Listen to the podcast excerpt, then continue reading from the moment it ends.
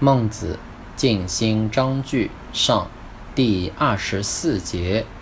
孟子曰：“孔子登东山而小鲁，登泰山而小天下。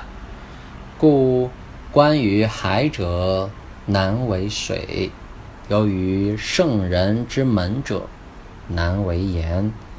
观水有数，必观其蓝。